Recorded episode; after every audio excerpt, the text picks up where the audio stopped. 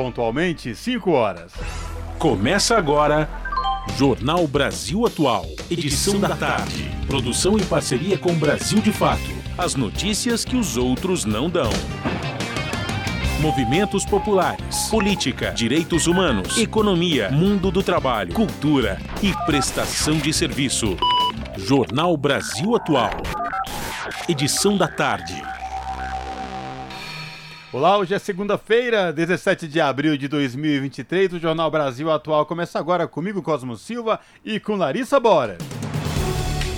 E estas são as manchetes de hoje. Sindicato dos Bancários de São Paulo, Osasco e região festeja 100 anos e celebra ampliação de mulheres no comando. Maior entidade do ramo financeiro do país terá quase metade de sua diretoria composta por mulheres. Uma delas será a presidenta, a terceira desde 2010. Nos Emirados Árabes Unidos, Lula defende criação de G20 pela paz. Prejuízos deixados por Bolsonaro, como austeridade e desmonte, seguem desafiando o Brasil. Cooperativismo fortalece luta de catadoras de recicláveis através do conhecimento. 27 anos depois do massacre de Eldorado dos Carajás, movimentos denunciam novas milícias rurais. Relatório da Comissão Pastoral da Terra diz que violência no campo se concentrou na Amazônia e indígenas são os que mais morreram. Abono salarial para nascidos em maio e junho é liberado nesta segunda. E estudantes podem pedir isenção de taxa do Enem a partir desta segunda-feira. O prazo para fazer o pedido é até o dia 28 de abril. Participe do Jornal Brasil Atual por meio dos nossos canais. No Facebook, facebook.com.br Rádio Brasil Atual. Ou pelo Instagram, arroba Rádio Brasil Atual. Você participa também pelo Twitter, arroba RA Brasil Atual. Ou pelo nosso WhatsApp, o número é 11 96893 7672.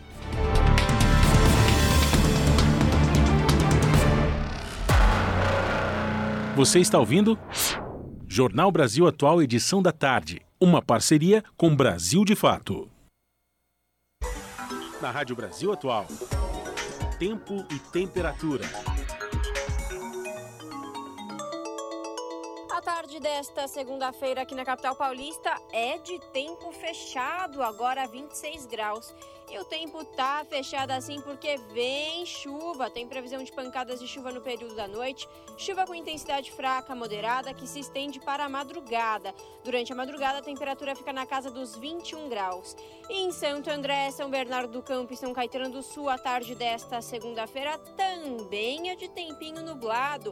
25 graus neste momento. Na região do ABC Paulista não se descarta a previsão de chuva com intensidade moderada forte no período da noite, que se estende para o período da madrugada. Tempo nublado em Mogi das Cruzes. Agora os termômetros marcam 25 graus. Tem previsão de chuva com intensidade fraca moderada no período da noite. Chuva que se estende para o período da madrugada. E a temperatura na madrugada fica na casa dos 20 graus. E em Sorocaba, região do interior de São Paulo, a tarde desta segunda-feira é de chuva, agora 26 graus. Essa chuva que cai agora é isolada, cai em um bairro e não cai em outro, mas ela se estende para o período da noite e da madrugada e daí sim ela vem mais generalizada. A temperatura fica na casa dos 21 graus na madrugada na região de Sorocaba. E ó, logo mais eu volto para falar como fica o tempo nesta terça-feira. Na Rádio Brasil Atual. Está na hora de dar o serviço.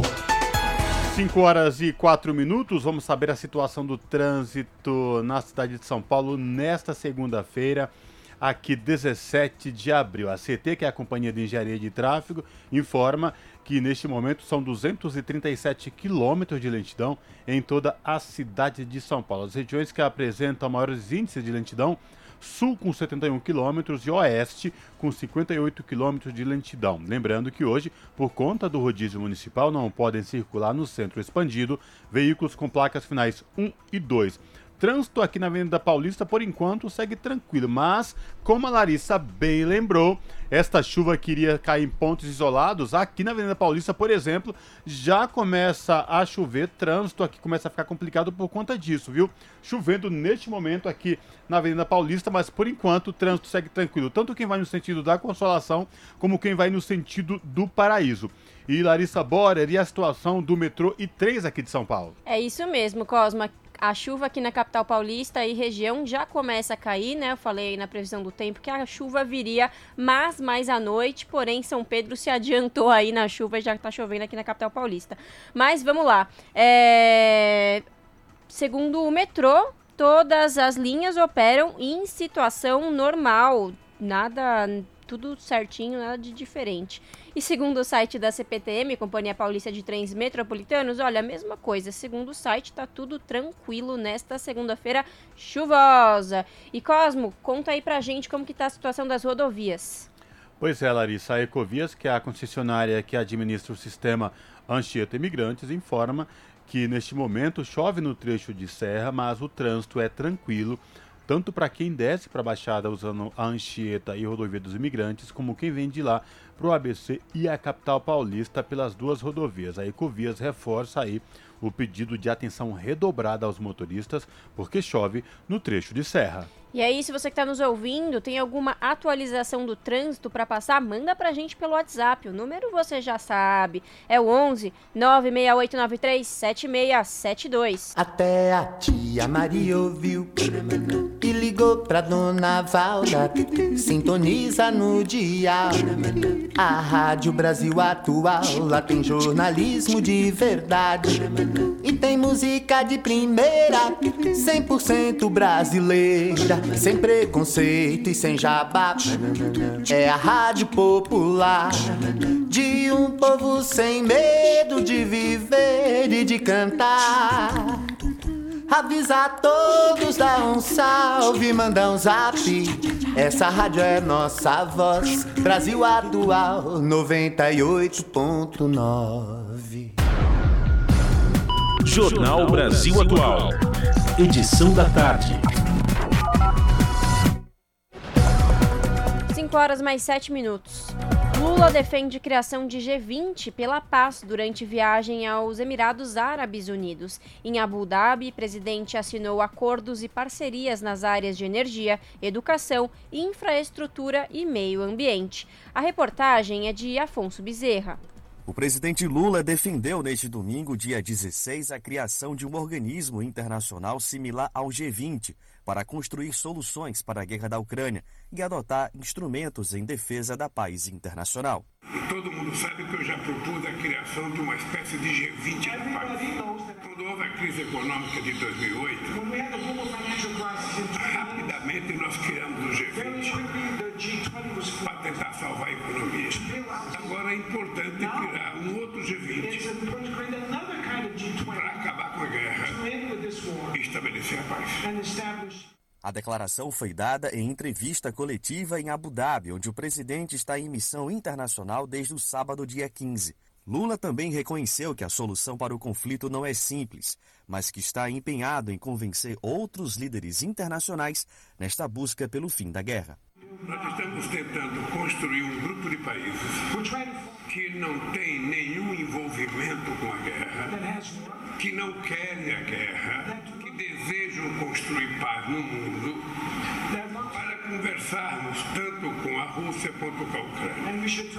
Mas também nós temos que ter em conta que é preciso conversar também com os Estados Unidos e com a União Europeia. Ou seja, nós precisamos convencer as pessoas de que a paz melhor forma para se estabelecer qualquer processo de conversação.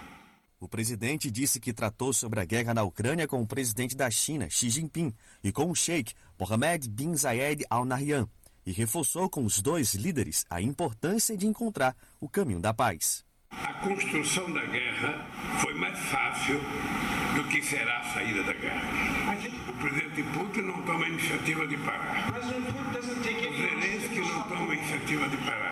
A, a Europa e os Estados Unidos terminam dando uma contribuição para a continuidade dessa guerra. A passagem do presidente Lula pelos Emirados Árabes Unidos também rendeu a assinatura de acordos e parcerias entre os dois países, totalizando 12 bilhões e meio de reais em negociações. O mais comemorado foi um na área de energia e agroindústria sustentável, com a previsão de investimento de até 2,5 bilhões de dólares no projeto Macaúba, uma iniciativa que, segundo o governo, deve favorecer a produção de biodiesel e beneficiar famílias da zona rural da Bahia. Além desse projeto, o presidente também comemorou a possibilidade de investimento árabe na construção da ponte que liga Salvador a Itaparica, uma obra que, segundo o presidente, é muito cara e demanda parcerias internacionais. Também foram assinados acordos na área de educação, infraestrutura, energia e meio ambiente. Os Emirados Árabes Unidos sediarão este ano a COP28, um dos mais importantes eventos sobre mudanças climáticas no mundo organizado pela ONU. Para o Brasil, essa será uma porta aberta para parcerias na área ambiental. Segundo o Itamaraty, os Emirados Árabes Unidos são um grande parceiro comercial do Brasil.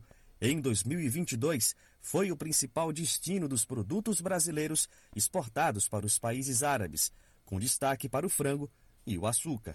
Porque o Brasil é um país que tem estabilidade jurídica, tem estabilidade política e vai se transformar num país de estabilidade econômica. Nós temos um governo que tem credibilidade na sociedade, nos países do mundo. Nós garantimos a estabilidade social do país e somos um governo de muita previsibilidade. O presidente Lula também confirmou durante a coletiva de imprensa a extradição do empresário brasileiro Tiago Brenan. Ele é acusado de crimes sexuais e agressão contra a modelo Aline Helena Gomes. Brenan viajou para os Emirados Árabes em setembro de 2022, após ser acusado pelo Ministério Público de São Paulo e ser considerado foragido pela Interpol. Do Recife, da Rádio Brasil de Fato, Afonso Bezerra.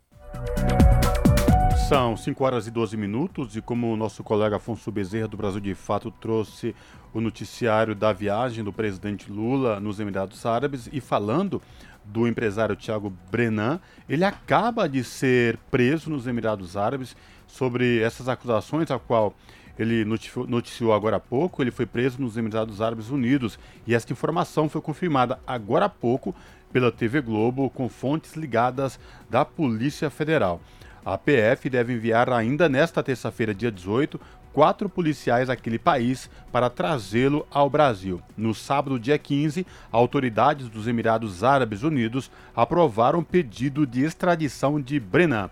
Há cinco mandados de prisão preventiva em território brasileiro contra o empresário por acusações de agredir uma modelo, sequestrar, tatuar, estuprar uma segunda mulher e estuprar uma jovem e uma miss.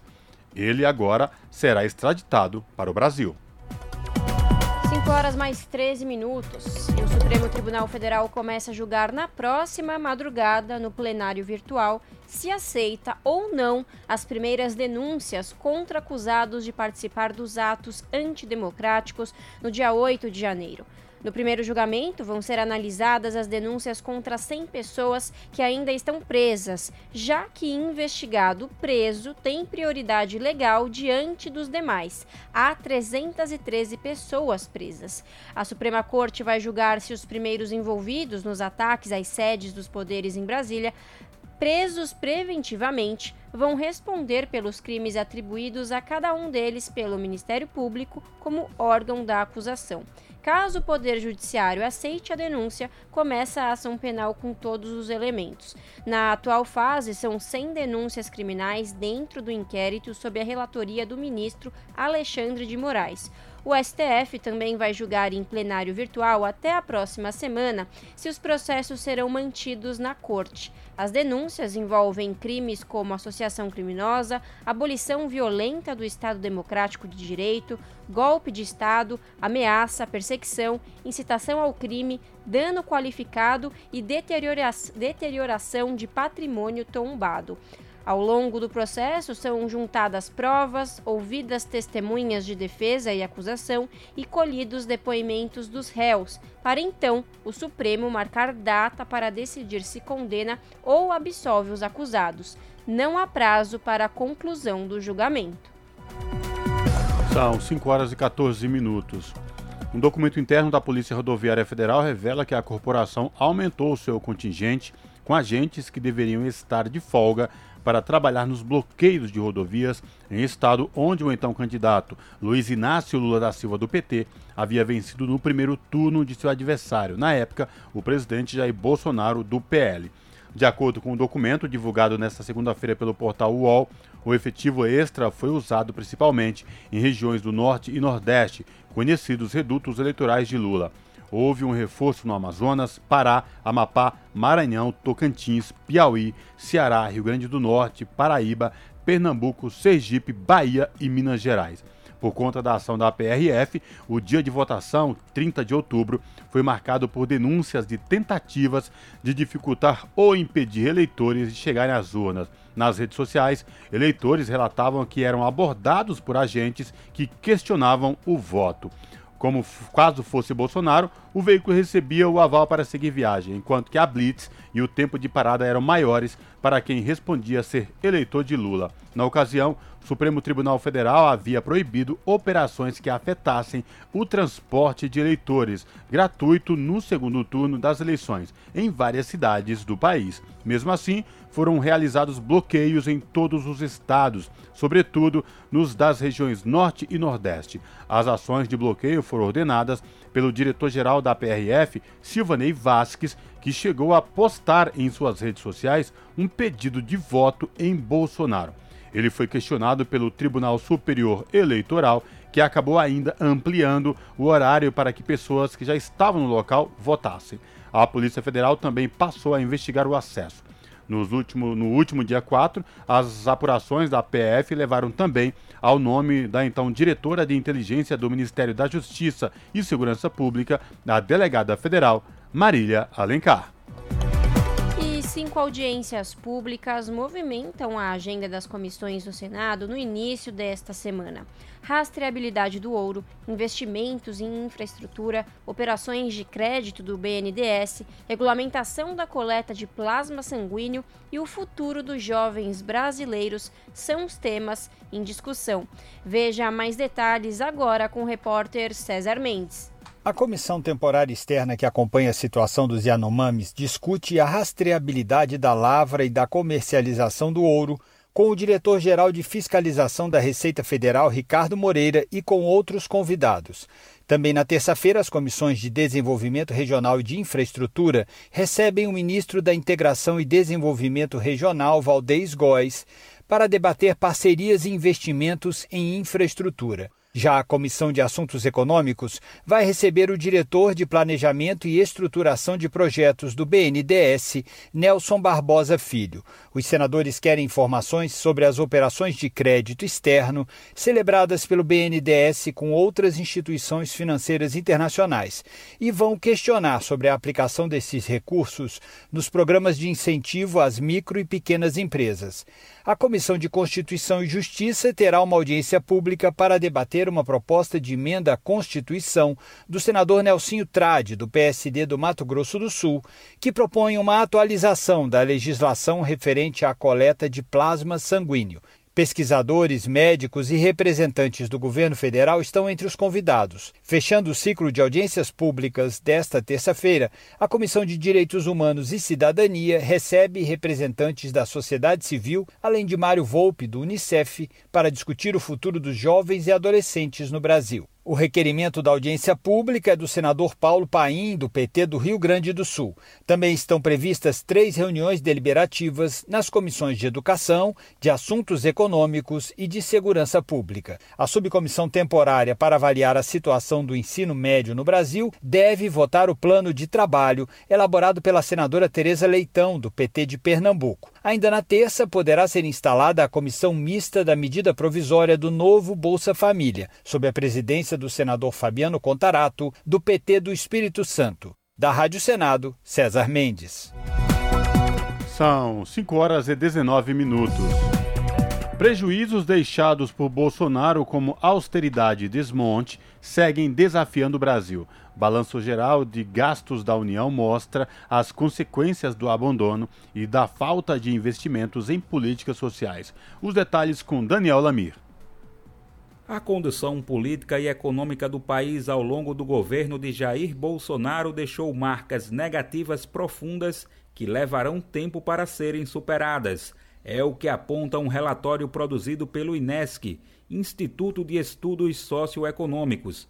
De acordo com os dados, o ajuste fiscal imposto nos últimos quatro anos não trouxe a recuperação da economia e, para piorar, aumentou as desigualdades e injustiça social.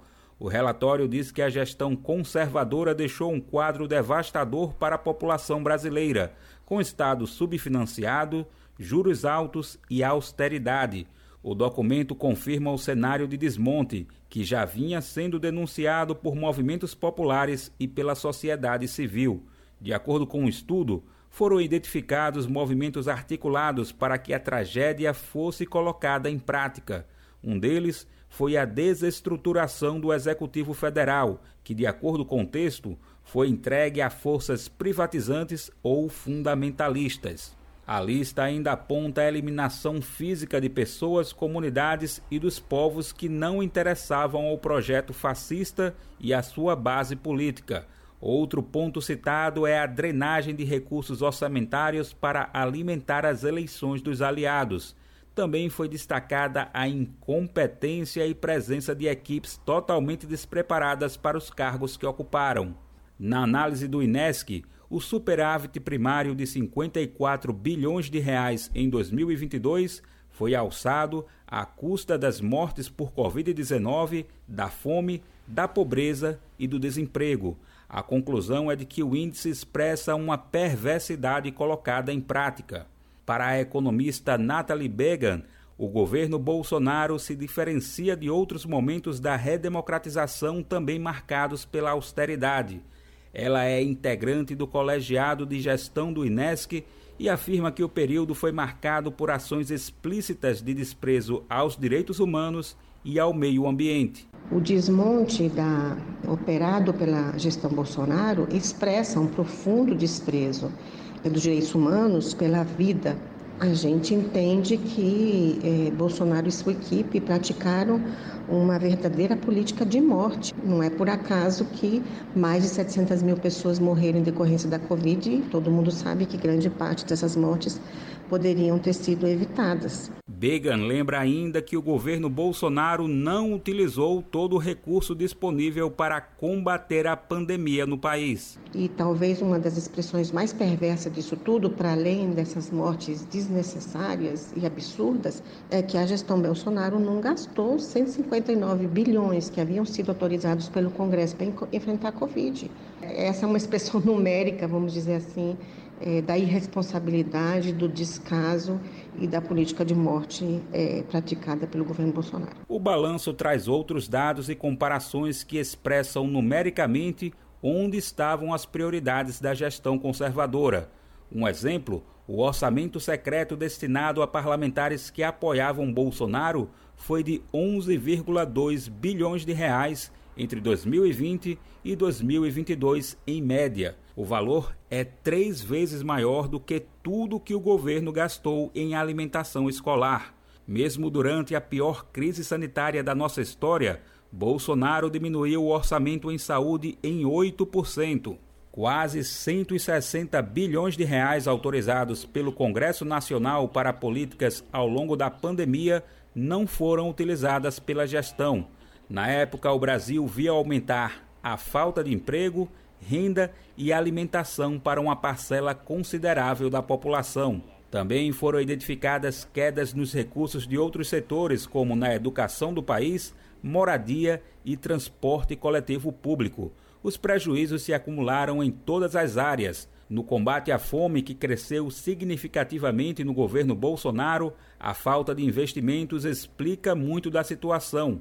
Ao fim da gestão, o Brasil contabilizava mais de 30 milhões de pessoas em insegurança alimentar grave, o que não acontecia desde a década de 90. Jair Bolsonaro não implementou medidas específicas para o tema. Além disso, políticas voltadas às populações que mais sofrem com a fome foram esvaziadas. Nathalie Began pontua que o enfrentamento ao problema exige uma abordagem ampla, com envolvimento de diversas áreas. Além do comprometimento com recursos, é preciso garantir acesso à renda, fortalecer a agricultura familiar e recriar redes de apoio. Que se a gente quer enfrentar os enormes problemas sociais que o Brasil já tinha e que foram agravados pela gestão Bolsonaro, é, precisa de recursos e não é pouca coisa, precisa de muito, muito recurso. Para se recuperar do prejuízo, o governo Lula aponta a necessidade de mais investimentos nas áreas desmontadas.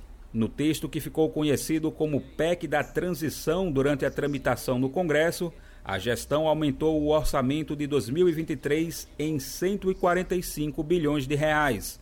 A iniciativa, por exemplo, retirou programas como Bolsa Família do chamado teto de gastos. Mas esse não é o único desafio. O balanço afirma ainda que o país precisa superar a visão econômica predominante focada em corte de gastos públicos, juros altos, regras fiscais restritivas e tributação injusta, que reforçam as desigualdades. Segundo Began, a velocidade de recuperação vai depender da quantidade de recursos alocados no orçamento. Em relação aos retrocessos de, acontecidos no governo Bolsonaro, eles são profundos e certamente suas consequências irão muito além de um mandato presidencial.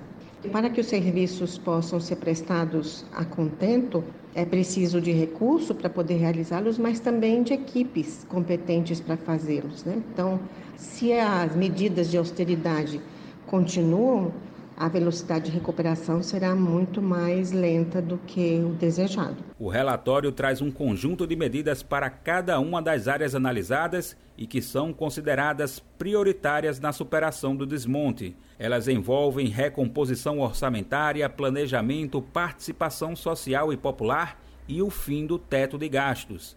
Da Rádio Brasil de Fato, com reportagem de Nara Lacerda de São Paulo. Locução: Daniel Lamir.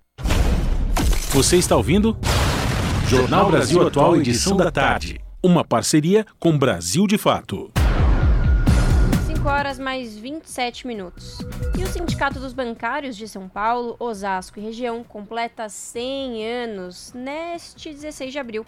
Além de celebrar a marca centenária, a entidade se aproxima de mais uma eleição para renovar sua diretoria para os próximos três anos. Os associados da entidade terão os próximos dias 25, 26 e 27 para exercer seu voto em uma urna virtual e conferir representatividade à nova direção.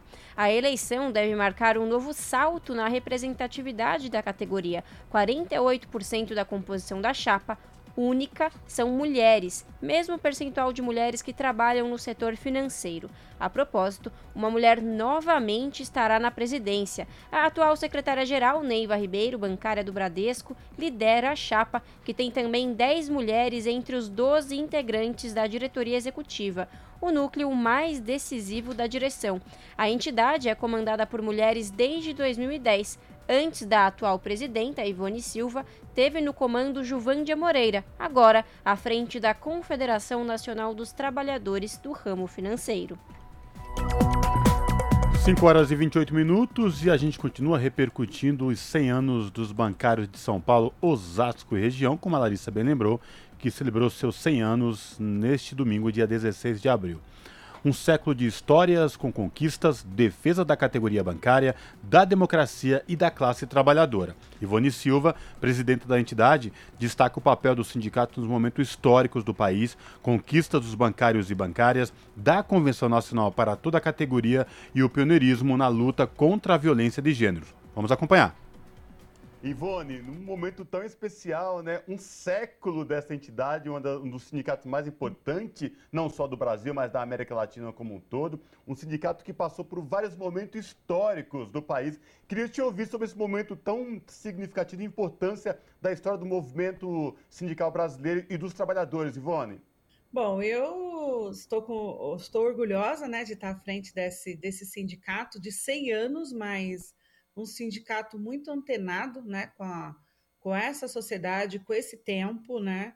Então ele sempre está se renovando, é, já tem, fica colocando é, o sindicato ele é moderno nas suas negociações, né? Quando ele tem uma convenção coletiva nacional, né? Que somos a única categoria que temos quando nós negociamos o home office, como nós, quando nós avançamos em, em questões não só da categoria bancária, mas da sociedade como um todo, como, por exemplo, agora nós temos uma cláusula, né, é, contra a violência contra a mulher, a violência doméstica, e isso virou, né, nessa última semana nós fizemos um projeto aí junto à FENABAN e ONGs para espalhar isso para a sociedade, né, então é um sindicato que tem 100 anos, mas está muito antenado com esse tempo que ele está, com os seus problemas dos trabalhadores e da sociedade inclusive falando sobre essa questão de problemas da sociedade, o sindicato sempre teve uma atuação para além da sua própria categoria, né?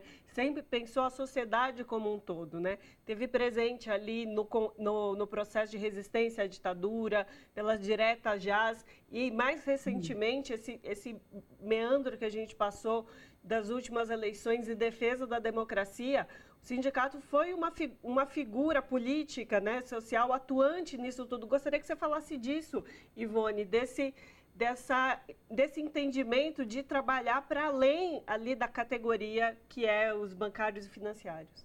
Olha, que nós entendemos o seguinte, né? Nós fazemos uma convenção coletiva de trabalho há mais de 30 anos, mas ela não é suficiente para a defesa da categoria porque nós sabemos que muitas vezes nós vamos lá, colocamos uma cláusula na nossa convenção e vem uma legislação e acaba com ela, né? Então, ou interfere na nossa forma de organização. Então, para nós, é muito importante, primeiro, ter democracia no país. Então, por isso que o sindicato não se furtou de ir para as ruas, né, contra o impeachment da Dilma, que para nós ali não foi impeachment, foi um golpe, né? E a gente, nós sempre falávamos, né, que era um golpe contra os trabalhadores, que a partir dali os trabalhadores iam ter uma uma derrocada mesmo, né? Que eles iam começar a perder direitos. E foi exatamente isso que aconteceu em 2017 com a legislação trabalhista que mudou e retirou muito direitos, né? Nós voltamos aí a ter trabalhar por hora, ou seja, ter subemprego, né? Criou-se o subemprego, até mesmo em boa parte aí trabalho escravo, né? Também tivemos que enfrentar uma reforma da previdência, né, que não que não deu certo todo o seu projeto que eles queriam, que eles queriam era privatizar, virar uma previdência igual a do Chile, né? E depois nós também fomos para as ruas para dizer que em 2018 que o melhor candidato era o Haddad pelo seu projeto e não o Bolsonaro porque para nós ali nós já vimos que era um governo fascista, ele era racista, ele era homofóbico, era contra as mulheres, e nós vimos aí como que a sociedade ela ela regrediu, né? Então nós estamos no nível de violência máximo porque foi muito instigado por um presidente que estava no país a, ao ser humano, né, o cidadão tirar o seu pior, né? Então é, e hoje a gente ainda tem esses reflexos desse governo. Então, nós nunca nos furtamos mesmo de ir para a rua né, e de dizer o que, que, era o melhor para o trabalhador. E, enquanto isso, também a gente continuava aí lutando né, é, para que a gente não perdesse direitos. E nós passamos todos esse, todo esse processo esses últimos anos e não perdemos um direito, né? Que isso é muito importante. E mantivemos também nosso acordo de bancos privados e bancos públicos. Também foi uma parte muito importante, porque o governo também atacou muito as empresas estatais, né? E nós conseguimos preservar e hoje nós temos aí duas mulheres que presidem aí os bancos públicos e para nós é um avanço isso, né? E gostaríamos que mais bancos adotassem isso. Eu espero que os bancos privados também adotem mais isso, coloquem mais mulheres. E também nós passamos um processo aí de pandemia, né, que foi muito triste para o país e nós preservamos muitas vidas quando nós fizemos a implementação do home office 100% para as áreas administrativas, né? E também fizemos aí vários acordos para os bancários que estavam nas agências atendendo, é, para que eles tivessem a maior tranquilidade com todos os equipamentos, né? Possíveis, né, para que ele realmente preservasse a sua vida e nós conseguimos isso, né? E também várias vezes nós fizemos aí, fomos negociar com o banco muitas vezes que, por exemplo, no Amazonas não tinha UTI, de trazer bancário para São Paulo, para UTI que tinha. Então nós conseguimos aí preservar muitas vidas e o sindicato ele vai muito, muito além só do seu papel de negociar só as cláusulas econômicas. Nós avançamos muito em cláusulas sociais e também de interferência com a sociedade. Esse é o Jornal Brasil Atual, edição da tarde. Uma parceria com Brasil de Fato. 5 horas mais 34 minutos. E abono salarial para nascidos em maio e junho é liberado nesta segunda. E os esquecidos que não retiraram o abono referente a 2020 já podem pedir o dinheiro ao Ministério do Trabalho. São 400 mil trabalhadores nesta situação. Os detalhes na reportagem de Priscila Mazenotti. Trabalhadores da iniciativa privada, nascidos em maio e junho, recebem nesta segunda-feira o abono salarial ano base 2021. O valor pago pode chegar a R$ 1.302, o que equivale a um salário mínimo hoje. O pagamento é feito pela Caixa Econômica Federal automaticamente para quem tem conta no banco. Os outros podem receber por meio da poupança social digital, que pode ser movimentada pelo aplicativo Caixa Tem ou sacar o dinheiro usando o cartão cidadão. Já os servidores públicos, militares ou empregados de estatal com inscrição no PASEP final 2 ou 3 recebem pelo Banco do Brasil também nesta mesma data. O dinheiro ficará disponível até 28 de dezembro. Após esse período, os recursos voltam para o caixa do governo. Tem direito de receber quem está inscrito no PIS ou PASEP há pelo menos cinco anos e trabalhou formalmente por pelo menos 30 dias em 2021 com remuneração média mensal de até dois salários mínimos. Os trabalhadores que nasceram entre janeiro e abril e não foram contemplados nos dois lotes anteriores também recebem hoje. E os esquecidos que não retiraram o abono referente a 2020 já podem pedir o dinheiro ao Ministério do Trabalho. São 400 mil trabalhadores nessa situação. Para isso, basta ir a qualquer unidade do Ministério do Trabalho, seja nas superintendências regionais ou agências do Cine ou unidades móveis do trabalhador, por exemplo. O pedido pode ser feito também pelo telefone 158 das 7 da manhã às 7 da noite. Pela internet, basta fazer o pedido pelo aplicativo da Carteira de Trabalho Digital. Com informações da Agência Brasil, da Rádio Nacional em Brasília, Priscila Mazenotti. Jornal Brasil Atual, edição da tarde, são 5 horas e 37 minutos. Após inflação abaixo do esperado, bancos apostam em Selic mais baixa.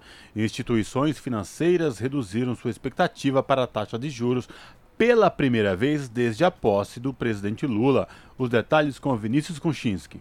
Após sinais de desaceleração da inflação, bancos e outras instituições financeiras reduziram pela primeira vez suas expectativas para o patamar da taxa básica de juros, a Selic. A mudança foi captada em pesquisa divulgada pelo Banco Central nesta segunda-feira, dia 17.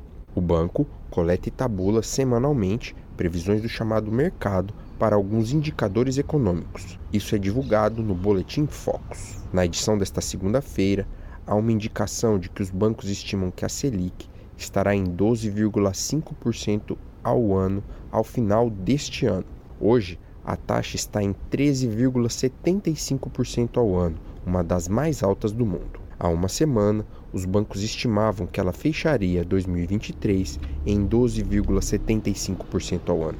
Foi a primeira vez que os bancos reduziram sua expectativa para a Selic desde a posse do presidente Luiz Inácio Lula da Silva. Na terça-feira, dia 11, o IBGE divulgou que o IPCA índice de preços ao consumidor amplo está em queda. Fechou o mês de março em 0,71%, abaixo do mês anterior, fevereiro, e abaixo da previsão de analistas de bancos. Com o resultado de março, a inflação acumulada em 12 meses caiu para 4,65%. O índice está abaixo do limite de 4,75 fixado pelo Conselho Monetário Nacional para o IPCA em 2023. Como a Selic é usada pelo Banco Central justamente para tentar reduzir a inflação, há economistas que apontam que já há espaço para que ela caia. O boletim Focus do Banco Central indica que os bancos apostam na queda. O economista e professor André Roncaglia afirma que o Copom ficou sem motivos para uma possível negativa sobre a importância de baixar a taxa básica de juros. Então, a não ser que haja uma reversão muito grave, abrupta do cenário externo, é, já há motivos absolutamente incontestáveis para reduzir a, a taxa de juros na próxima reunião. A bola está no campo agora do Banco Central, já faz um tempo, né? Mas agora certamente, na minha visão, de forma que fica muito difícil o Copom é, negar ou fugir dessa decisão sem reforçar a suspeita de, principalmente parte do mercado, de que ele vem agindo politicamente para tentar dificultar a vida do governo federal. Segundo o boletim Focus desta segunda, bancos ainda esperam que a inflação feche o ano em 6,01% e que o dólar esteja cotado a R$ 5,24. Hoje ele está em R$ 4,93. Economistas dos bancos também estimam que o PIB, Produto Interno Bruto, cresça 0,90% em 2023, ante a 2022. Esse é o principal indicador de crescimento da economia. De Curitiba, da Rádio Brasil de Fato, com informações da redação, Vinícius Konchinski. 5 horas mais 40 minutos. E governo propõe salário mínimo de R$ 1.389 no ano que vem. Proposta também prevê meta para zerar déficit primário no ano que vem. Mais detalhes na reportagem de Gésio Passos. O governo federal entregou ao Congresso Nacional nesta sexta-feira o projeto de Lei de Diretrizes Orçamentárias, a LDO, que estabelece as regras de receitas e despesas para o próximo ano. O texto propõe salário mínimo estimado em R$ 1.389, considerando apenas a correção pela inflação em 2023 mas o governo prevê novas regras para permitir o reajuste acima desse valor. O prazo constitucional para a entrega da LDO era até sábado. O projeto foi realizado sob as regras do teto de gasto vigente, sem considerar o novo arcabouço fiscal que o governo ainda irá apresentar aos deputados e senadores. Se for aprovado no Congresso, ele pode ampliar as despesas em mais de 172 bilhões de reais para o ano que vem. A proposta já prevê a meta de zerar o déficit primário em 2024. Essa conta representa o cálculo de receitas menos despesas do governo, desconsiderando o pagamento dos juros da dívida pública. Acabar com o déficit em 2024 já estava previsto no novo arcabouço fiscal que o governo deve enviar para o Congresso na próxima semana, quando o presidente Lula retornar da viagem à China e Emirados Árabes. A proposta de lei de diretrizes orçamentárias prevê uma tolerância nas contas públicas de 0,25% do PIB estimado para 2024, para mais ou para menos, que no ano que vem será de 28 bilhões de reais. Segundo as informações já divulgadas pelo governo, o novo arcabouço fiscal limitaria o crescimento das despesas públicas em 70% da receita do ano anterior, garantindo um crescimento mínimo de 0,6% e um teto de 2,5%. Da Rádio Nacional em Brasília, Gésio Passos. Jornal Brasil Atual, edição da tarde, são 5 horas e 42 minutos. O Supremo Tribunal Federal decide nesta semana se troca a taxa de correção do FGTS. Trabalhadores podem se beneficiar com o aumento no rendimento do fundo. Os detalhes na reportagem de Renato Ribeiro. Milhares de trabalhadores podem ser beneficiados com o julgamento da revisão do FGTS nesta quinta-feira no Supremo Tribunal Federal. A Corte vai decidir sobre a troca do índice de correção monetária do Fundo de Garantia, atualmente ATR, taxa referencial, por outros medidores de inflação. Há nove anos o caso está no Supremo. O Partido Solidariedade entrou com uma ação alegando que a TR, desde 1999, não acompanha a inflação e apresenta defasagem em relação a outros medidores. Segundo o partido, as perdas acumuladas foram de 48,3% de 1999 a 2013, com prejuízo aos trabalhadores de cerca de 27 bilhões em 2013. O andamento de processo sobre a correção do FGTS está suspenso em todo o país desde 2019, após decisão do relator do caso, o ministro Roberto Barroso. Para o advogado João Badari, a expectativa é de que o Supremo escolha a aplicação de outro índice, como no julgamento dos precatórios. A questão de precatórios, ele tem um posicionamento de que a TR, a taxa referencial, ela não acompanha a inflação e por isso você está perdendo seu poder de compra. O trabalhador que por anos deixou seu dinheiro lá, esse dinheiro não rendeu. E agora é isso que o Supremo vai decidir. Se para o fundo de garantia se aplica também o mesmo entendimento de que a TR não acompanha a inflação e por isso deve ser aplicado um índice diverso, como o IPCA, o IPCAE ou o INPC. O fundo foi criado para proteger o trabalhador demitido sem justa causa, com a abertura de uma conta na Caixa. Todo mês, os empregadores depositam o valor correspondente a 8% do salário, além de atualização monetária mensal e juros de 3% ao ano com a aplicação da TR. Da Rádio Nacional em Brasília, Renato Ribeiro. Você está ouvindo? Jornal Brasil Atual, edição da tarde. Uma parceria com Brasil de Fato.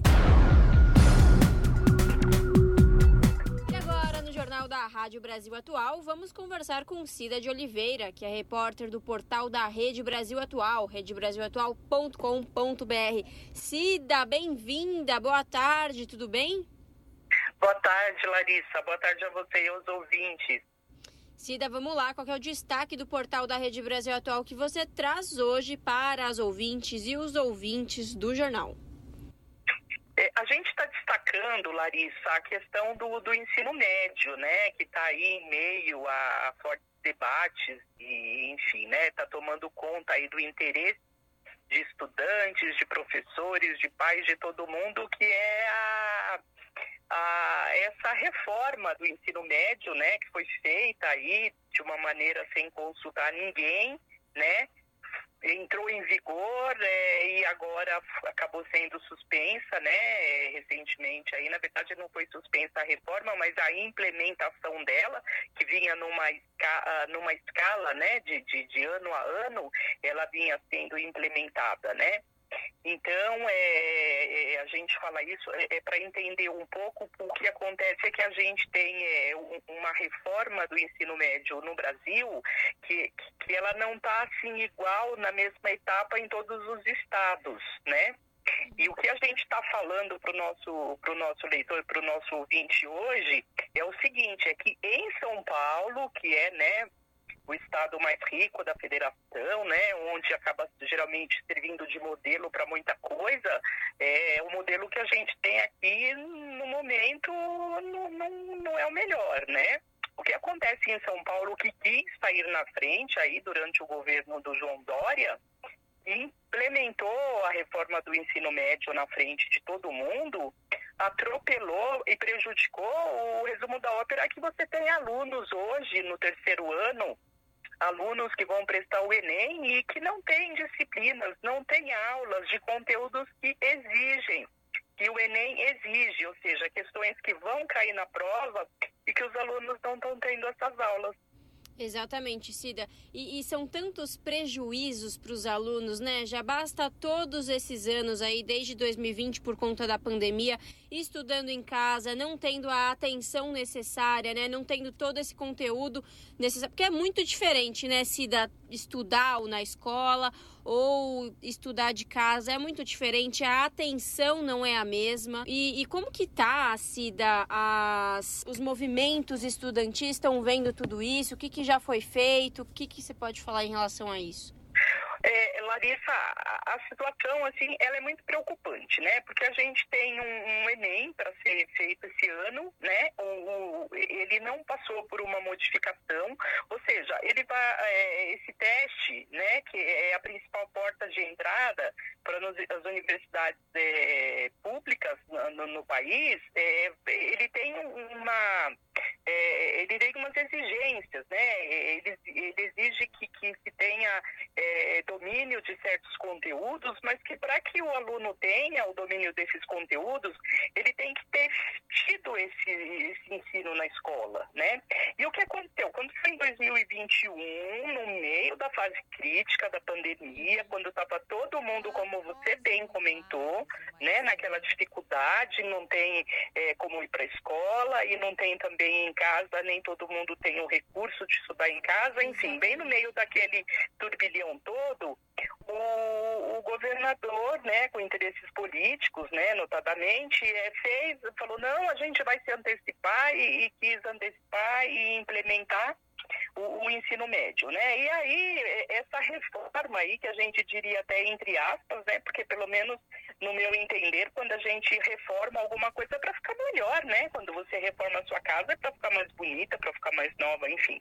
E aí, nessa reforma toda, se tirou é, o número de disciplina que tinha antes, no lugar colocou outras coisas que eles chamam de, de, de itinerários formativos, né? Que o objetivo aí, pelo menos na, na, na prática, é muito diferente da teoria que eles falam, né? Que os alunos se aprofundariam em temas assim de interesse do futuro deles em termos de profissão, né? Mas que na prática não está funcionando. É, porque o que a gente ouve de especialistas, né, aqui na, no acompanhamento que a gente tem feito, ou porque as escolas não têm infraestrutura, ou porque não tem professor, ou porque não tem os dois, e porque o, o, o resumo da ópera é que a educação tem um histórico uh, de desfinanciamento, né? Então, você tem os alunos que, no meio dessa reforma também, houve toda uma mudança, assim, é, um remanejamento nas disciplinas. E tem muitas disciplinas que são cobradas agora no Enem, mas que os estudantes tiveram é, há dois anos atrás entendeu? E agora, é, é, quando chega no terceiro ano, por conta dessa reforma, lembrando, ouvinte, nós estamos falando do estado de São Paulo, né? Mas a gente supõe que no, no, no restante dos estados não deve ser muito diferente a situação, né? Então, os estudantes eles estão praticamente fazendo disciplinas agora dessas eh, essas disciplinas aí que eles acabaram fazendo opção. Quem conseguiu fazer, até porque nem todo mundo que conseguiu fazer opção está fazendo esses é, itinerários formativos. Enfim, a confusão, Larissa, ela é muito grande, segundo a gente tem ouvido de estudantes, de professores, de especialistas. É por isso que existe essa pressão muito grande sobre o novo governo, né? A pressão é muito grande pela revogação do ensino médio, né? Desse novo ensino médio. É, lembrando que agora, dia 19, é, tem um, uma nova data aí, uma nova data, o chamado Dia Nacional de Mobilização pela Revogação, né? Então, estudantes, é, professores é, agora trazendo junto para essa reivindicação a questão de paz nas escolas, né? Então os estudantes querem que o governo revogue o ensino médio para que todo mundo discuta um, um, e ouça os estudantes para saber qual é a demanda, o que, que se quer em, em termos de, de ensino médio, né? Agora, o que eu queria dizer também, Larissa, que é importante ouvir, é que quando se fala em reforma e o, o então é, governador João Dória quis fazer a, a, antecipação, né, querendo dizer que ia sair na frente e tal, é, é é uma medida que as escolas particulares não, não seguiram, né? Então, as escolas particulares que, que, que é, reconhecidamente, por motivos óbvios, né, é, oferecem um ensino aí um, de melhor qualidade, salvo exceções, elas não seguiram essa mudança, elas continuam oferecendo as disciplinas do, do, do, do antigo currículo, né? Quer dizer, do antigo currículo na escola é, estadual. E, e, infelizmente, os estudantes, os filhos da classe trabalhadora, eles passaram a é, né, ser submetidos a, essa, a esse novo, novo, currículo e eles estão tendo, é, quando tem né, é, essas aulas, desses, é, enfim, aí desses itinerários aí, enfim. E, e, a confusão é sempre muito grande e, e eu queria né, é, é, reforçar isso, porque é, uma questão muito importante, né, que o, que o, que o ouvinte é, é, tenha essa, é, essa consciência, né, de, de, do que está se falando tanto, afinal de contas, por que, que se fala tanto do ensino médio, né. Então, é, realmente é muito preocupante, porque quando você vai fazer um teste que está exigindo né, que você tenha domínios aí de conteúdos que, infelizmente, os alunos não estão recebendo. E é isso, quando a gente fala de ensino médio, ainda mais no terceiro ano, é, eu mesmo já faz muito tempo que eu passei pelo ensino médio, mas eu me lembro ainda, ainda de como era. O terceiro ano do ensino médio é para você rever as coisas e para você se preparar para as provas do vestibular, né, Cida? É verdade. É, eu, eu, também, Larissa. Eu passei pelo ensino médio, eu acredito que até há muito mais tempo que você, né? E, e, é sempre muito complexo você falar de ensino médio, porque o ensino médio ele está ali na porta do, do, da entrada na universidade e, e, é num momento assim também muito delicado, né? Até da, da própria fase é, de, de, desenvolvimento, né? O adolescente ali, o jovem, ele tem que fazer umas de, tomar decisões assim na vida dele, né? Então não é fácil para ninguém esse momento, né? E é também uma época é, é, em que você tem assim uma série de exigências, até pelo próprio momento que a gente vive hoje, de dificuldade socioeconômica, né, em que muitos têm que cada vez mais, infelizmente, abandonar os estudos para trabalhar e ajudar a família, né? Quer dizer, você não tem uma retaguarda para que você sustente, eu digo assim, de que incentive para que o aluno estude, receba uma bolsa para estudar, enfim, né?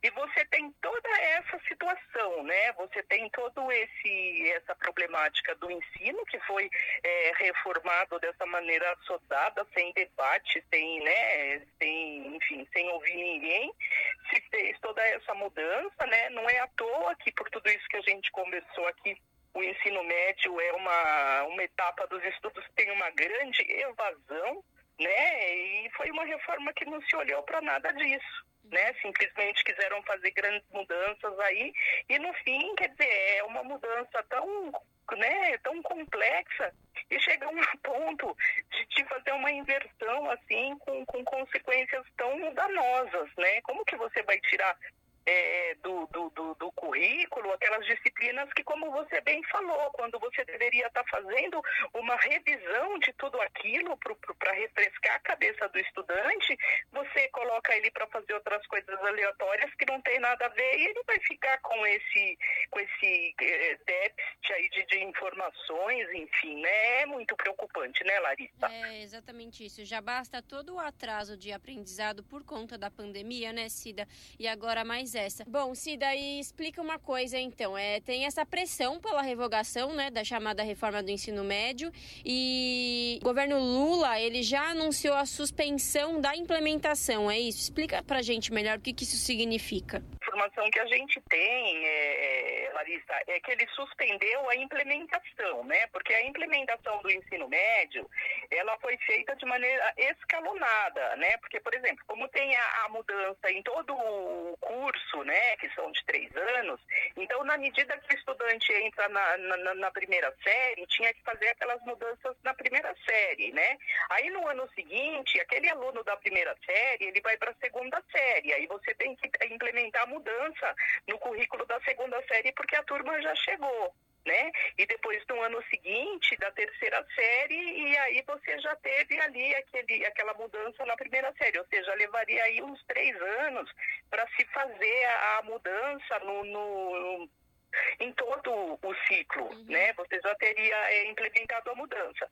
Então, o que foi que o governo fez foi paralisar, suspender esse cronograma de implementação né? Mas tem muita é, incerteza também, não se sabe ao certo como que ficou na prática, né? Então, é justamente sobre isso que, que, que pedem também os estudantes, enfim, os professores, é porque não ficou muito claro sobre isso, né? Porque o que o governo diz de maneira muito clara, em especial o ministro é, Camilo Santana, é que ele queria fazer uma é, um aprimoramento dessa reforma. É, a gente até entende, né, o que ele, ele o que ele, eu, eu na minha, né, na minha interpretação, é, ele me parece que ele gostaria de dar uma melhorada no, no que foi feito, né? Mas não, não é o que querem, né? O, por exemplo, a Confederação Nacional dos Trabalhadores em Educação, CNTE, apoiou, né, claramente, soltou nota, tudo falou, olha, a gente apoia a medida do governo de dar um break na, na, na no cronograma de implementação e, e, vamos fazer, né, por enquanto, a gente, então, mas por enquanto a gente apoia a, a suspensão, mas o que a gente quer é a revogação. Né? Então, foi uma resposta que o governo deu para essas pressões, que são muitas, que são muito fortes, e de toda a sociedade, porque ninguém quer essa reforma. Você vê que nem a própria escola particular que é, implementa, né? porque ela não é obrigada a implementar, mas ela pode, ela tem as orientações para isso. Né? Então é o que a gente aguarda, né? Que quer dizer, tanto é que, que, que a, vai ser realizado esse segundo dia nacional de, de mobilização, né? Ou seja, para que o governo realmente revogue, né? A ideia é revogar. Perfeito. Bom, tá aí. Para conferir na íntegra essa reportagem e ter acesso a outros conteúdos, acesse o site do portal redebrasilatual.com.br. Cida, muito obrigada, boa semana e até a próxima. Até a próxima, Larissa. Estamos à disposição. Um abraço para você e para os ouvintes. Falamos aqui com a repórter Cida de Oliveira, no jornal Brasil Atual. Cida, querida, muito obrigada, viu? 18 horas. Rádio Brasil Atual. Para sugestões e comentários, entre em contato conosco por e-mail redação@jornalbrasilatual.com.br ou WhatsApp DDD 11 96893 7672. Acompanhe a nossa programação também pelo site redebrasilatual.com.br.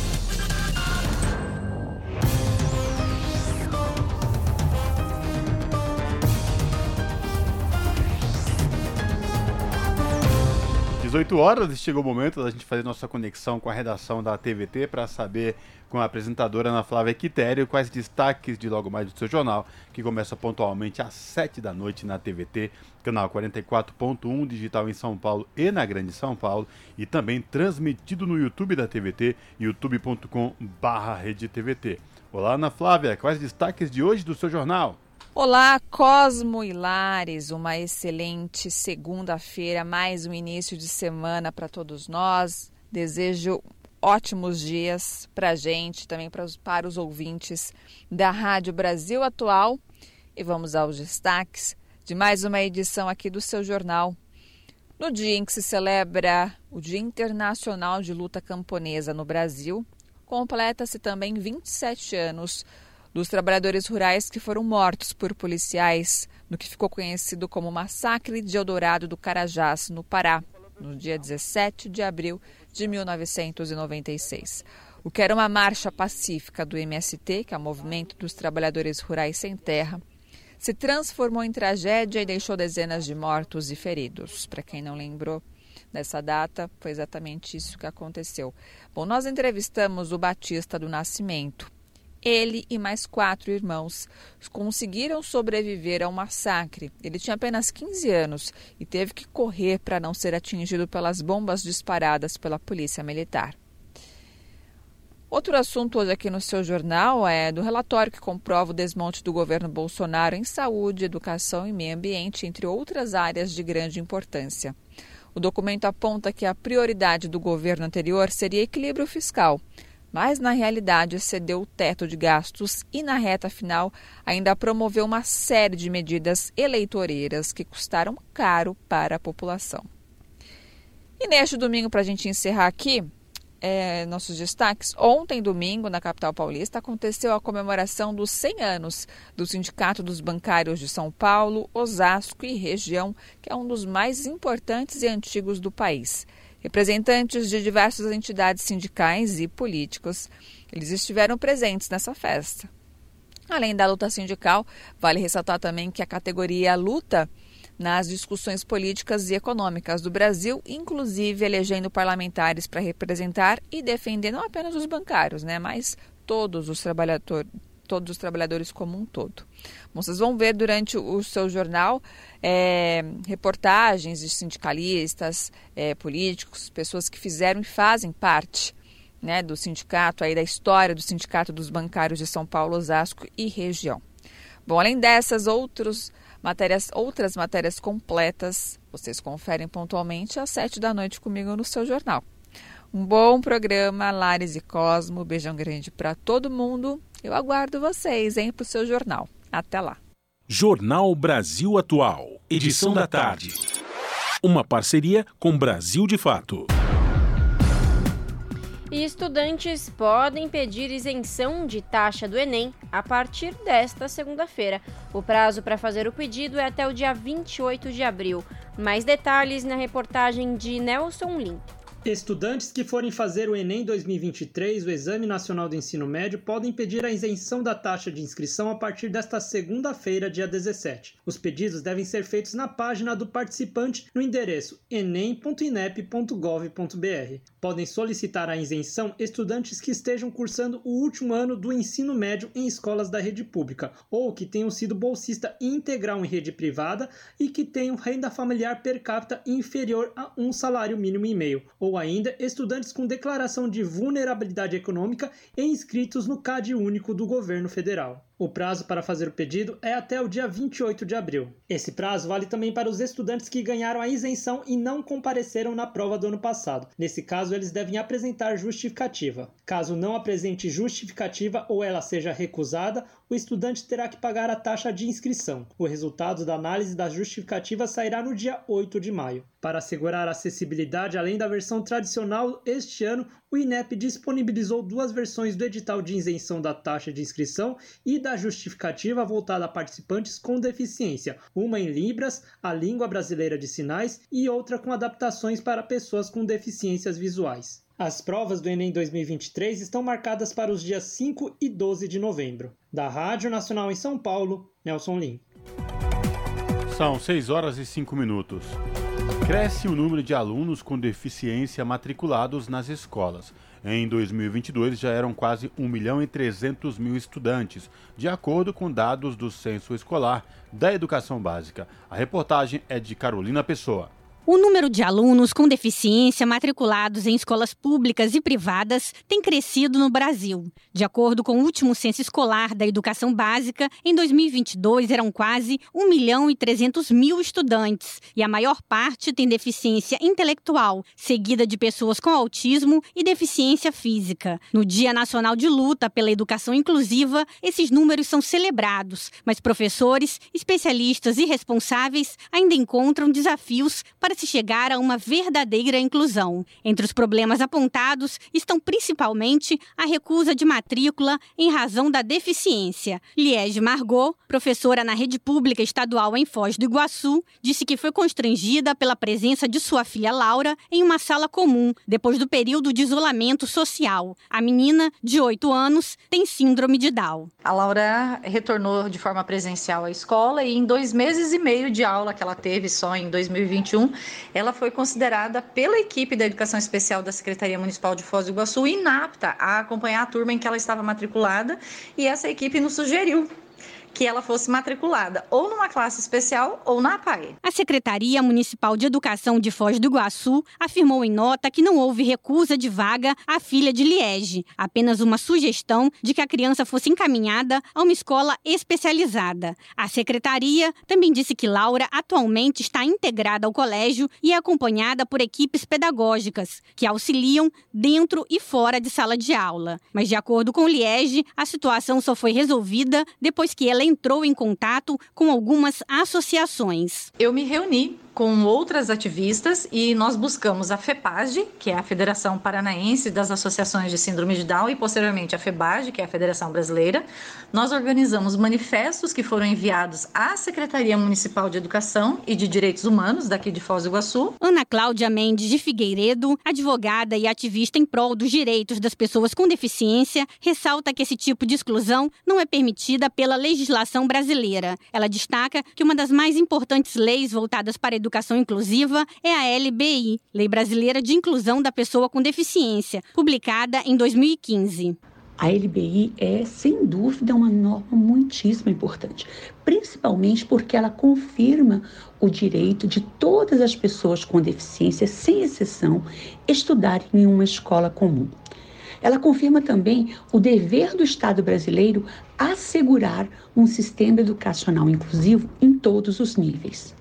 Ana Cláudia também destaca que, ao perceber a violação de alguns dos direitos das pessoas com deficiência, deve a família ou a própria pessoa com deficiência já adulta, devidamente orientada, ajuizar uma ação judicial buscando o cumprimento de algumas das leis que garantam os seus direitos. Da Rádio Nacional no Rio de Janeiro, Carolina Pessoa.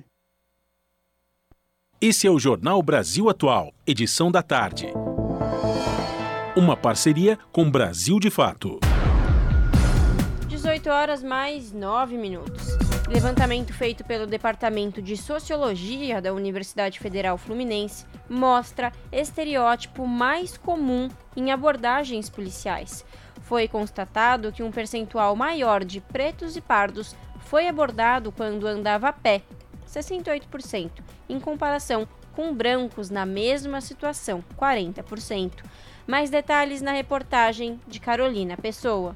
Um levantamento realizado pelo Departamento de Sociologia da Universidade Federal Fluminense aponta que há um estereótipo quanto à escolha de quem será abordado em operações policiais, sugerindo práticas de racismo. O estudo tem como foco o modelo de abordagem de proximidade com o cidadão da Operação Segurança Presente, realizada no estado do Rio de Janeiro. Durante a pesquisa, foram analisadas cerca de 1.200 abordagens. Os dados revelam que o meio de transporte utilizado pelas pessoas é um fator fator importante a ser considerado. Foi constatado que um percentual maior de pretos e pardos foi abordado quando andava a pé, 68%, em comparação com brancos na mesma situação, 40%. Uma quantidade maior de brancos, 50%, foi abordada quando andava de moto, em comparação com pretos e pardos, 24%. Verônica Toste, professora da UF e orientadora do estudo, explica o que isso significa. O que, que a gente pode deduzir um pouco daí, né? É que o indivíduo preto ou pardo que está a pé, ele é abordado pela cor da pele, né? E o branco, que é, ele costuma ser mais abordado quando está é, andando de moto e tal, ele não está visível, né? Ele é abordado por estar de moto, não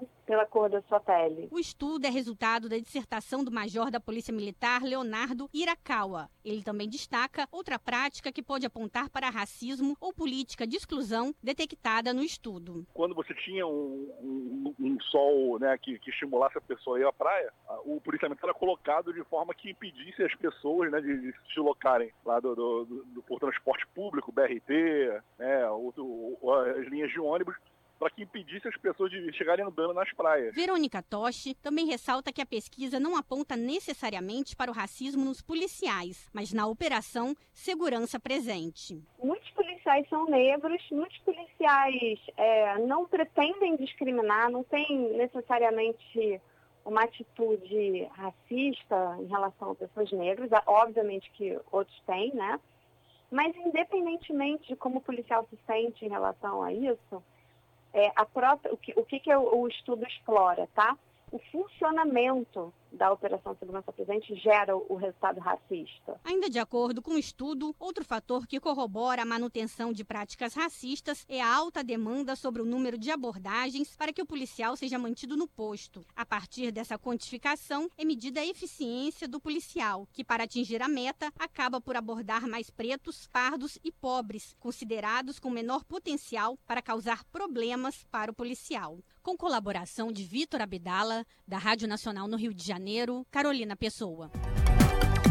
São 6 horas e 12 minutos.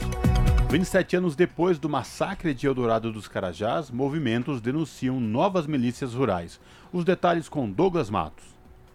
O conhecido Abril Vermelho deste ano, realizado pelo MST, Movimento dos Trabalhadores Rurais Sem Terra, foi inaugurado com duas ocupações.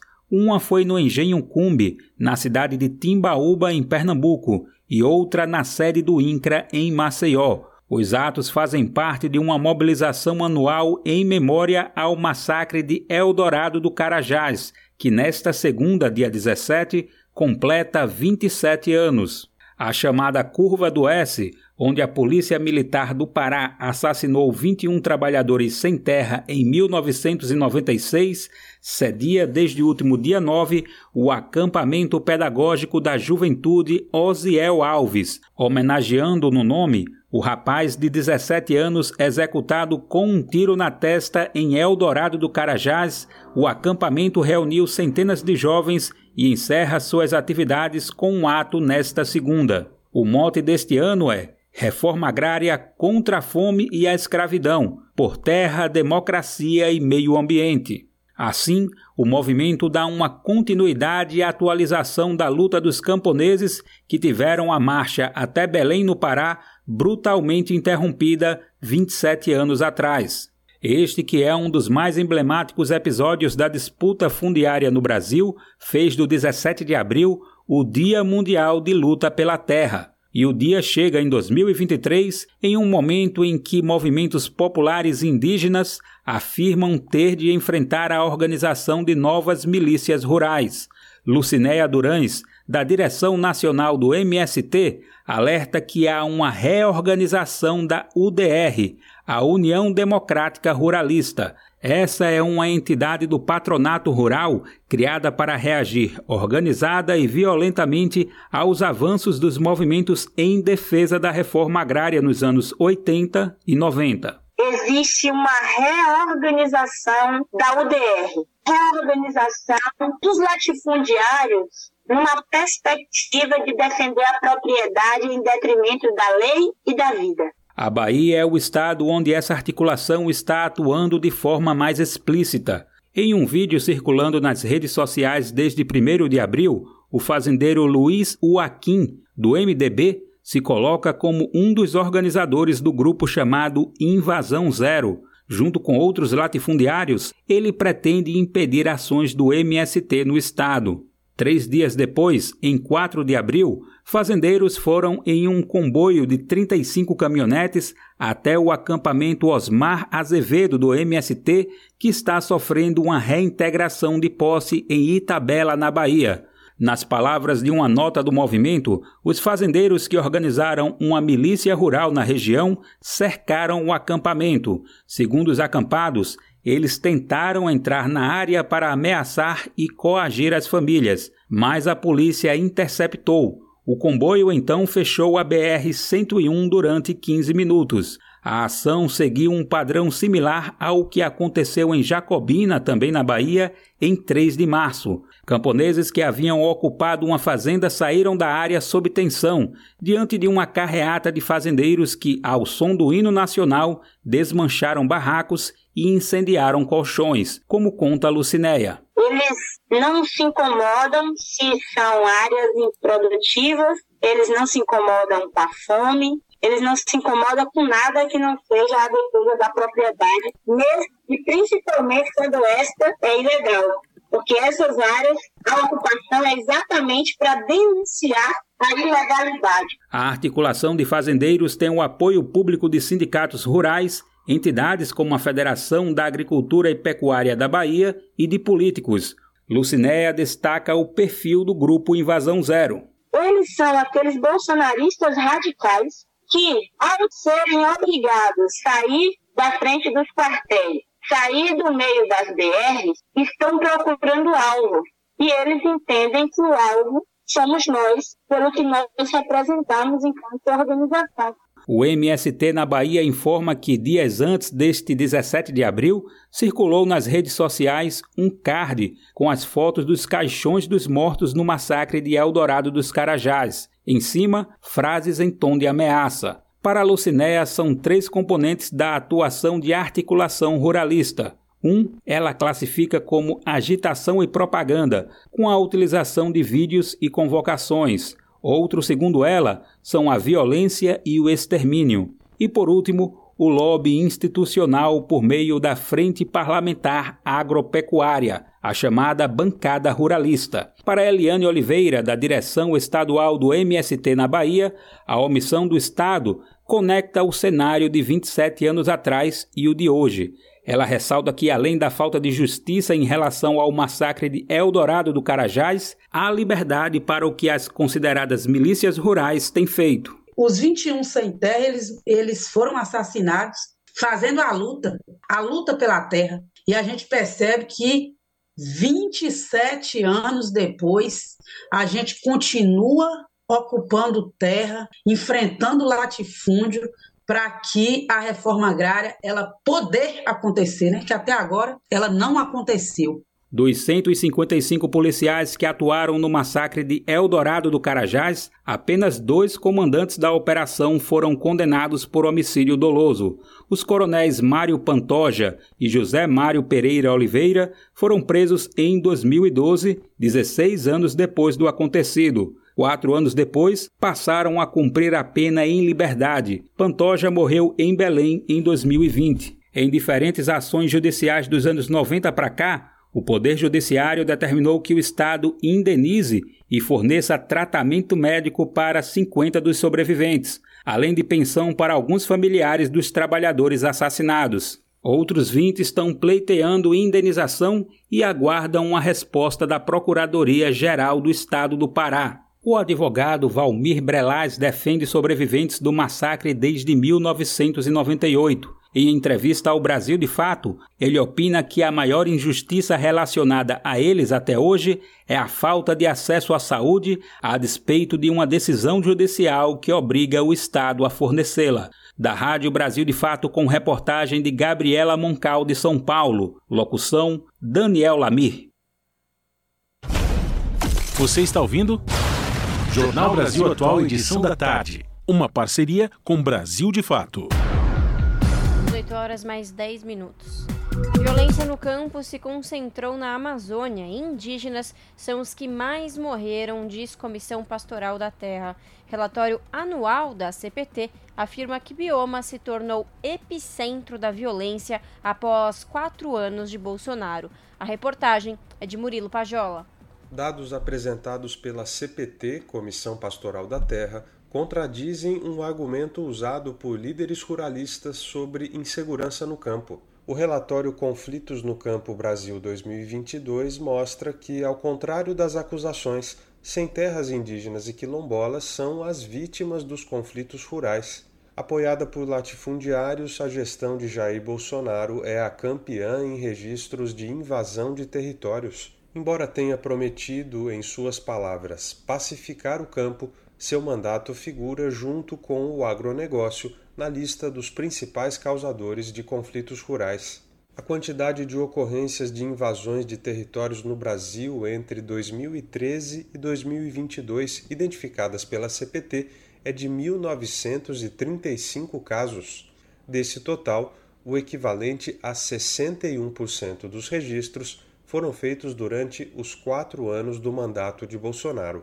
A proporção se repete nas terras indígenas. Das 661 invasões a territórios ancestrais registradas, 62% ocorreram durante o governo anterior. Carlos Lima, da Coordenação Nacional da CPT, enfatiza a diferença entre os casos de invasões e ocupações nos territórios.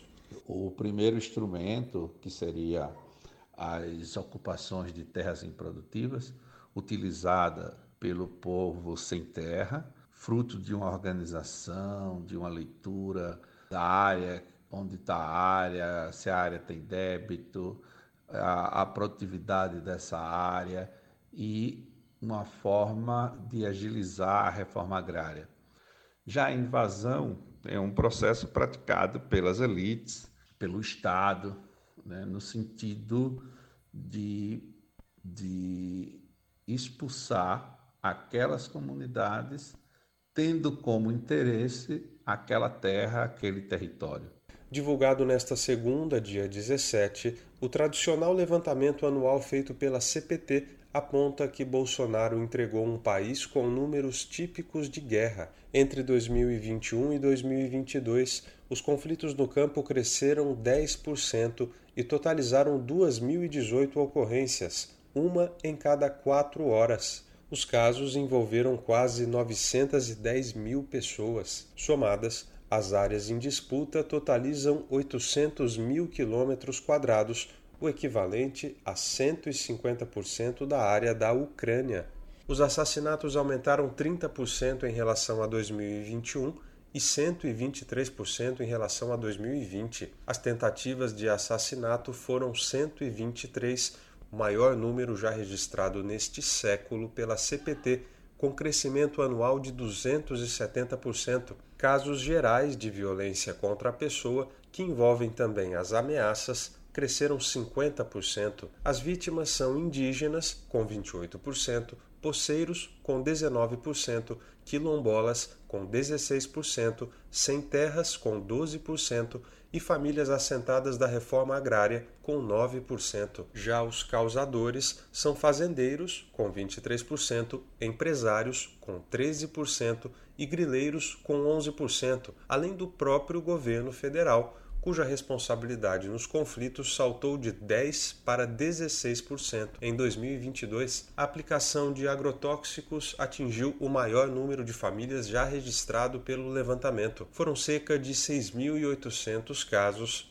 86% a mais do que em 2021. A CPT diz que o uso criminoso das substâncias como arma química tem sido denunciado pelas populações afetadas. Essa seria uma estratégia para inviabilizar a permanência delas no território ao impactar diretamente o direito à alimentação adequada, à água limpa e à saúde. Em 2022, o maior número de trabalhadores resgatados da escravidão rural dos últimos 10 anos foi registrado. Foram 207 ocorrências com 2.615 pessoas envolvidas das quais 2.218 foram resgatadas, um aumento de 29% nos resgatados e 32% no número de casos. Como a restrição legal a despejos deixou de valer, o número de famílias ameaçadas de perder suas casas aumentou 37%, quase chegou a 25 mil em 2022. De Lábrea, no Amazonas, para a Rádio Brasil de Fato, Murilo Pajola. Vamos ouvir a reportagem do Murilo Pajola falando sobre o relatório das invasões e relatório da Comissão Pastoral da Terra. Agora a gente volta de novo com o Murilo Pajola, que traz matéria, reportagem sobre a violência no campus que se concentrou na Amazônia e indígenas são os que mais morreram, de acordo com a CPT. Vamos acompanhar. A edição mais recente do relatório Conflitos no Campo Brasil, elaborado pela CPT, Comissão Pastoral da Terra, foi divulgado nesta segunda-feira, dia 17. O documento referente a 2022 aponta que a Amazônia Legal concentrou 59% dos conflitos por terra no ano passado. A porcentagem aumentou em relação a 2021, quando o bioma foi palco de 51% das ocorrências. A Amazônia se tornou palco de uma expansão desenfreada da fronteira agrícola associada diretamente ao desmatamento ilegal e ao crime ambiental. O cenário é impulsionado pela falta de governança e pelo enfraquecimento dos órgãos ambientais e federais, conforme a análise. Os conflitos por terra na floresta amazônica cresceram em ritmo duas vezes mais intenso do que em outras regiões. Entre 2021 e 2022, as ocorrências no bioma saltaram de 695 para 926, um aumento de 33%. Em todo o território nacional, o crescimento no período foi de 16%. Carlos Lima, da Coordenação Nacional da CPT, analisa os números. Isso também explicita essa relação Estado-agronegócio, agronegócio-Estado, que é uma relação histórica, uma relação baseada na exploração das comunidades, nas mortes das pessoas, na destruição da natureza e nos modos de vida das comunidades e dos povos. Isso precisa acabar. Entre as vítimas de conflitos por terra no bioma, o relatório destaca as centenas de crianças Yanomami vítimas do garimpo ilegal. Também há referência ao indigenista Bruno Pereira e ao jornalista britânico Don Phillips, eles foram assassinados por integrantes de uma quadrilha internacional de pesca ilegal na terra indígena Vale do Javari, no Amazonas. Com os conflitos vêm os assassinatos. 72% das mortes no campo registradas no Brasil ocorreram na Amazônia, um sintoma, segundo a CPT, de desafios significativos em segurança pública, proteção dos direitos humanos e omissão ou conivência do poder público com a violência. A análise da identidade social revela que a maioria das vidas perdidas foram dos povos originários. Em 2022, 38% dos assassinatos tiveram indígenas como vítimas. Na sequência, aparecem sem terras, ambientalistas, assentados e trabalhadores assalariados. Os dados são relativos a todo o território nacional. Elaborados desde 1985, os relatórios anuais da CPT mostram que as comunidades indígenas despontam como principais vítimas a partir de 2019. Em 2022, os povos originários foram atingidos por 28% dos conflitos por terra. Na sequência estão poceiros, quilombolas, sem terras e famílias assentadas da reforma agrária. Além dos indígenas da região norte, a violência ocorreu em 2022 contra os Pataxó, no sul da Bahia, e os Guarani Kaiowá, no Mato Grosso do Sul. Nos dois casos, a violência é praticada por milícias rurais e polícias estaduais que respondem a interesses de fazendeiros e grileiros de terras. Em outra categoria analisada pela CPT, chamada violência contra a pessoa, a floresta amazônica foi palco de 64% das ocorrências em 2022. O número aponta aumento anual de 40%. Além dos homicídios, a categoria abrange tentativas de assassinato, mortes em consequência de conflitos, ameaças de morte, torturas, prisões e agressões. Já entre os causadores da violência no campo, os fazendeiros seguem em primeiro lugar, com 23%. Em seguida está o governo federal, empresários e grileiros. A CPT aponta que a principal mudança em relação a 2021 foi o crescimento da participação do governo federal, que saltou 6% no período. De Lábrea, no Amazonas, para a Rádio Brasil de Fato, Murilo Pajola. termina aqui mais uma edição do Jornal Brasil Atual, edição da tarde, que teve a minha apresentação Cosmo Silva e de Larissa Bora, nos trabalhos técnicos ele, Fábio Balbini. A gente volta amanhã a partir das 5 da tarde. Tchau!